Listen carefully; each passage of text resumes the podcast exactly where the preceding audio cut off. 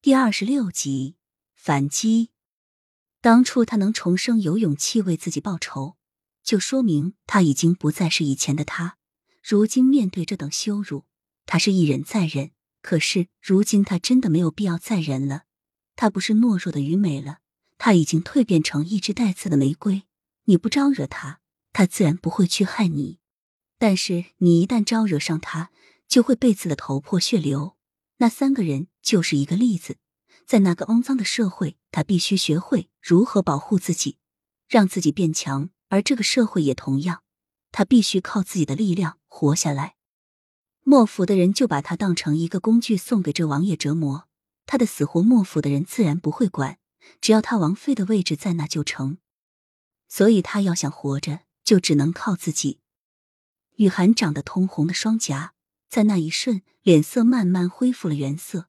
神情也变得镇定起来，嘴角轻轻翘起，带着耐人寻味的弧度，优雅却不是高贵的掀开布帘，从轿子里走了出来，带着不可媲美的雍容仪态，脸上带着浅浅的笑，走到苏妹面前，伸出手拉住苏妹的手，说：“既然妹妹的腿疾犯了，那姐姐把皇上御赐的这顶轿子让给妹妹坐吧。”说着，雨涵就掀起薄纱裙的一角。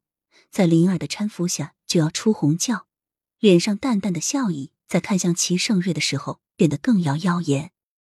不，不用了，姐姐，妹妹这腿疾来得快，去的也快，现在没事了。妹妹不比姐姐的千金身份，和王爷共乘一匹马，破头露面的也没有什么关系。但是姐姐就不同了，还请姐姐上轿吧。苏妹一听，柔媚的容颜立即变得土灰，惨笑着拉着雨涵的手，做皇上御赐的花轿。